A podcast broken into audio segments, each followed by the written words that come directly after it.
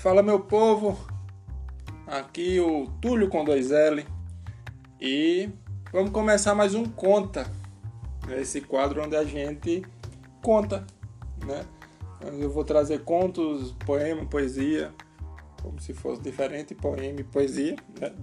E, e vamos trazer por aqui, tá? Antes de começar, já deixa, já nos segue aí, se tiver conseguir, já segue as redes, o quem foi que disse, com dois anos no final, ou manda e-mail para quem foi que disse, underline, arroba hotmail.com. A gente adora ler o que vocês mandam pra gente. E é incrível porque vocês mandam, é, é legal. E, e escuta os nossos outros quadros também, são bem legais. Desinformação, o Rebobine com o é bem bacana, tá? Hoje eu venho com um conto, um conto do Edgar Allan Poe, né, que é um um mestre do terror. né? E a gente vai vir com um conto dele que chama O Coração Delator. Então, vamos lá?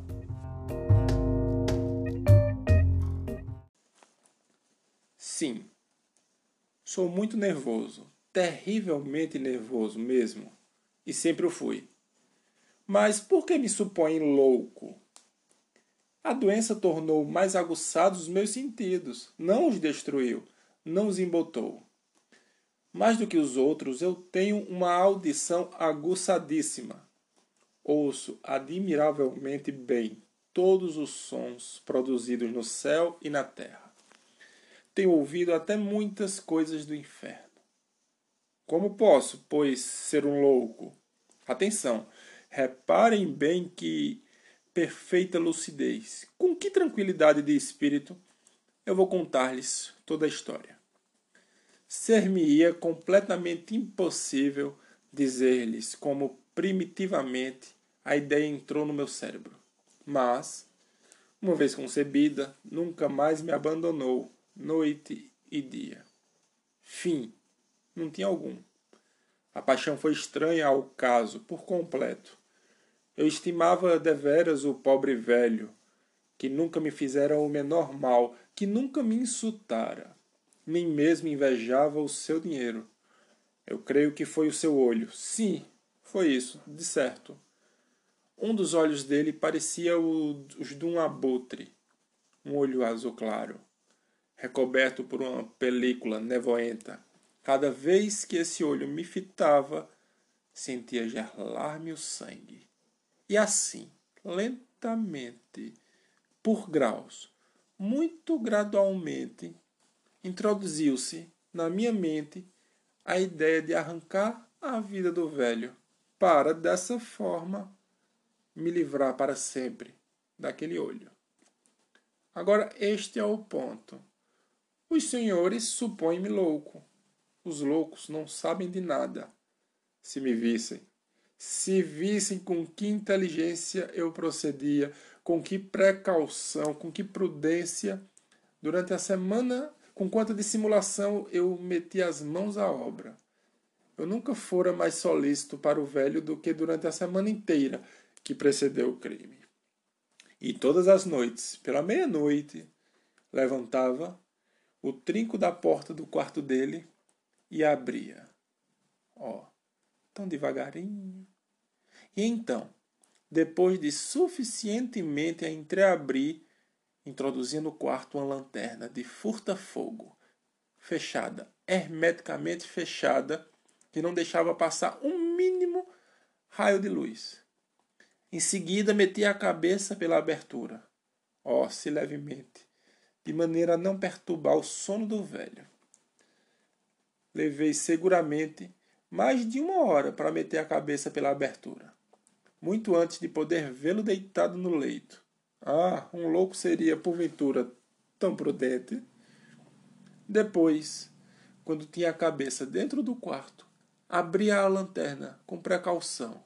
Oh, com que precaução! Porque o gonzo rangia. Abria então a lanterna de tal modo que o raio de luz fosse justamente incidir no olho do abutre.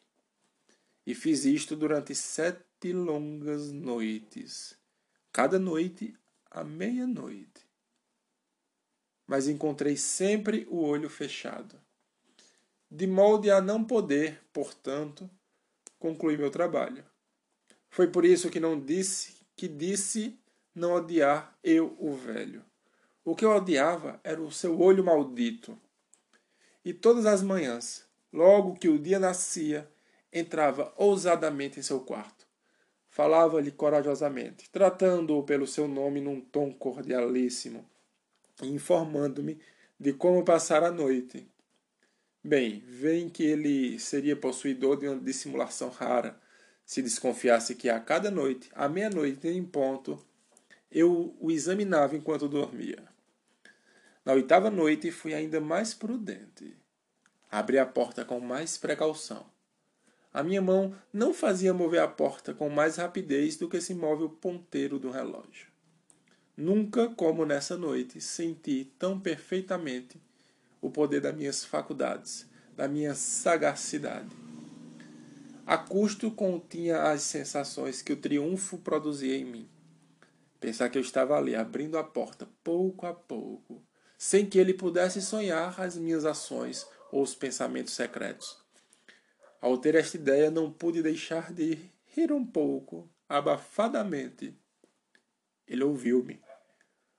Talvez porque se voltou pesadamente no leito, como se estivesse acordando. Pensam por acaso que eu me retirei por isso? Não. O quarto, de tão profundas que eram as trevas, estava negro como pés, porque as janelas tinham sido fechadas cuidadosamente por medo dos ladrões e, sabendo que ele não podia ver a porta entreaberta, continuei a empurrá-la cada vez mais. Eu já passara a cabeça pela abertura e estava prestes a abrir a lanterna quando o meu polegar resvalou pelo fecho de ferro e o velho sentou-se no leito, gritando: Quem está aí?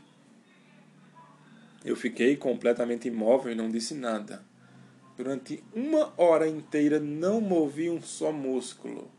Mas também, durante esse tempo, não ouvi o velho deitar-se. Continuava, de certo, sentado na cama, de ouvido à escuta, justamente como eu fizera durante sete noites inteiras, escutando o, o barulho que fazia o pêndulo do relógio de parede.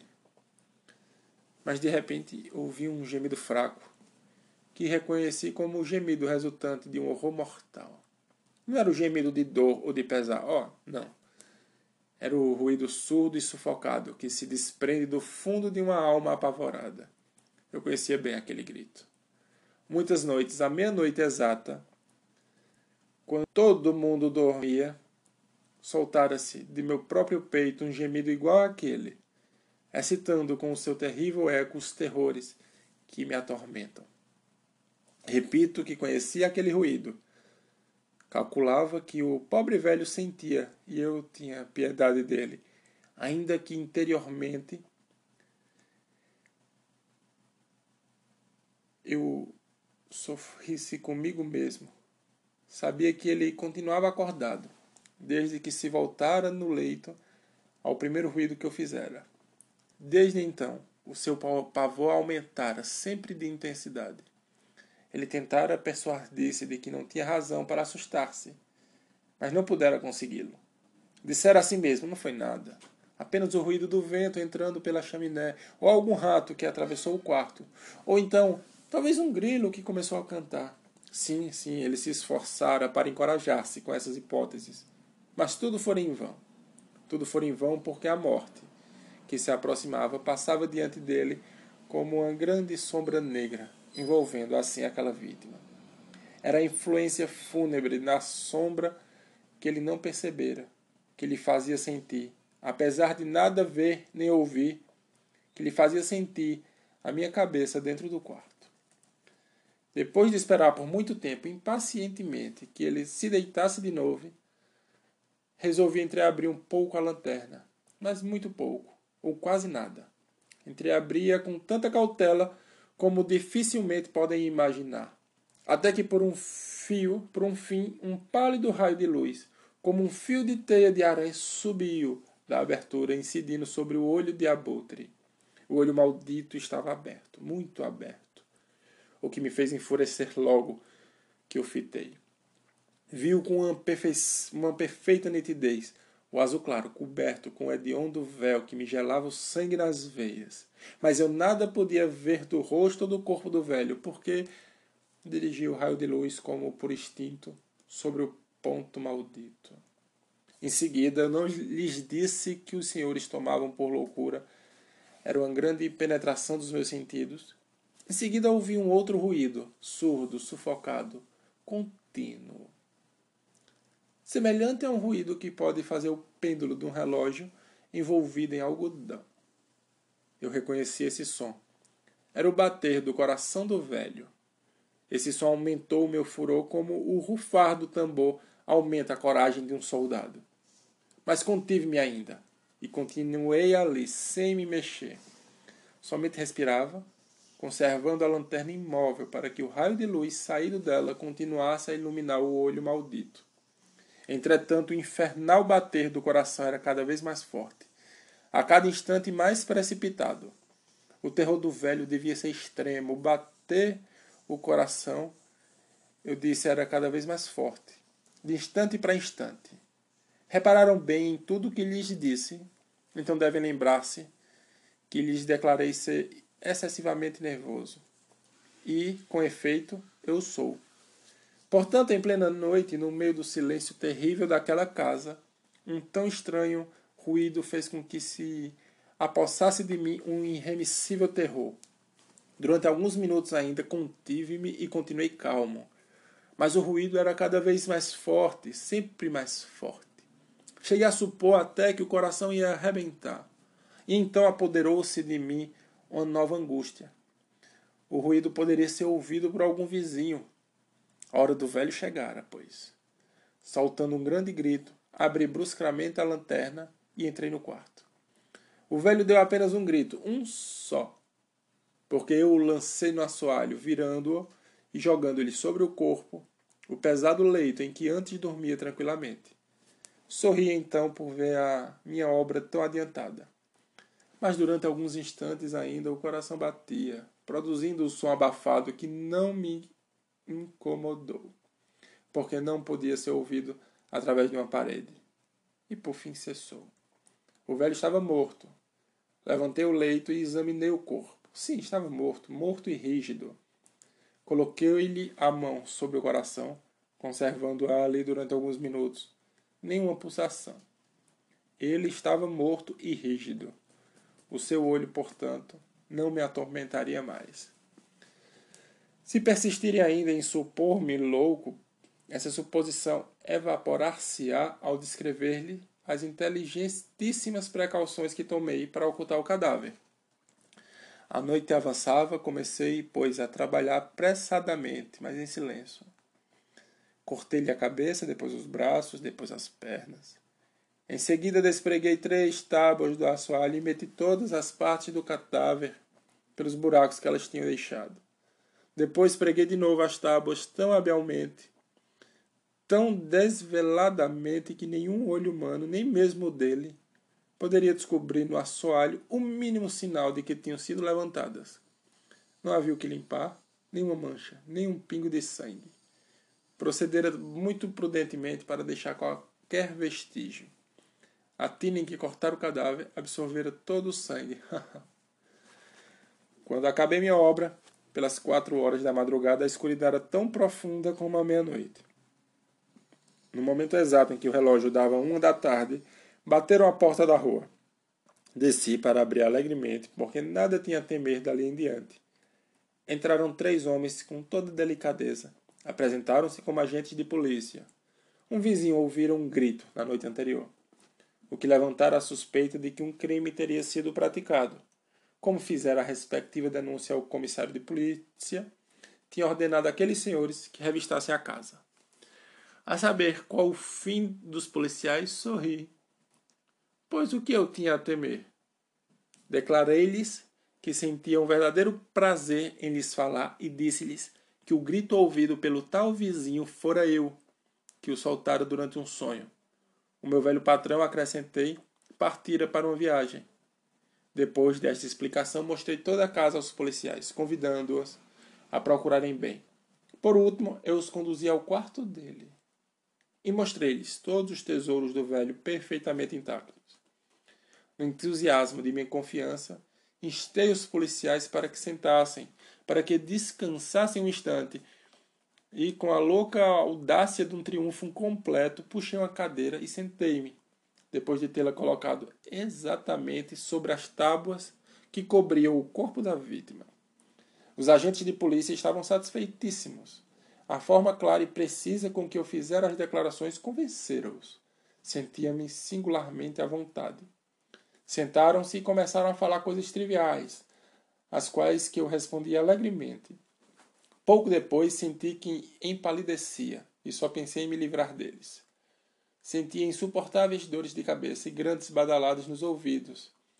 Mas os policiais continuavam sentados, sempre falando. As badaladas não acabavam e, pelo contrário, eram, eram cada vez mais distintas. Comecei a falar mais alto para me livrar daquela sensação. Mas as badaladas persistiam, tomando um caráter tão puramente definido que, por fim, percebi não se produzir sem os meus ouvidos. Eu estava muito pálido, sem dúvida, mas falava sempre, levantando a voz cada vez mais. O som aumentava sempre. O que eu posso fazer? Era um ruído surto, sufocado, frequente, semelhante ao ruído que pode fazer o pêndulo de um relógio envolvido em algodão. Eu respirava a custo. Os policiais nada tinham ouvido. Conversei com mais verbosidade, com mais veemência, mas o ruído aumentava incessantemente. Levantei-me e comecei a questionar sobre ninharias. Num diapasão elevadíssimo com uma violenta gesticulação, mas o ruído aumentava, aumentava sempre. Por que, que eles não queriam ir embora? Eu passeava desesperadamente pelo quarto, a grandes passadas, batendo surdamente com os pés no chão, como que exasperado pelas observações de meus contraditores. Mas o ruído crescia regularmente. Oh Deus, o que podia eu fazer? Enraivecia-me, espumava, praguejava, movia em todos os sentidos a cadeira, com que o novo me sentara, fazendo-a ranger sobre o tabulado. Mas o ruído aumentava sempre, crescia indefinidamente, tornava-se de instante para instante mais forte, mais forte, sempre mais forte. E os policiais sorrindo e palestrando, sempre prazenteiramente. Seria possível, porventura, que eles nada ouvissem? Deus onipotente, não, não, eles ouviam. Eles suspeitavam, eles sabiam. Eles divertiam-se com o meu terror. Foi isto que supus então. É isto que ainda tenho hoje, suponho. Nada mais intolerável para mim que aquela descarada zombaria. Não podia mais suportar aqueles sorrisos hipócritas. Senti que, para não morrer, precisava gritar. E agora ainda não ouvem? Escutem mais alto, sempre mais alto! Sempre mais alto, miseráveis! Gritei para os policiais. Não dissimulem por mais tempo. Confesso o crime, arranquem essas tábuas. É aí que ele está, é aí. E esse som que ouvem é o bater do seu execrável coração.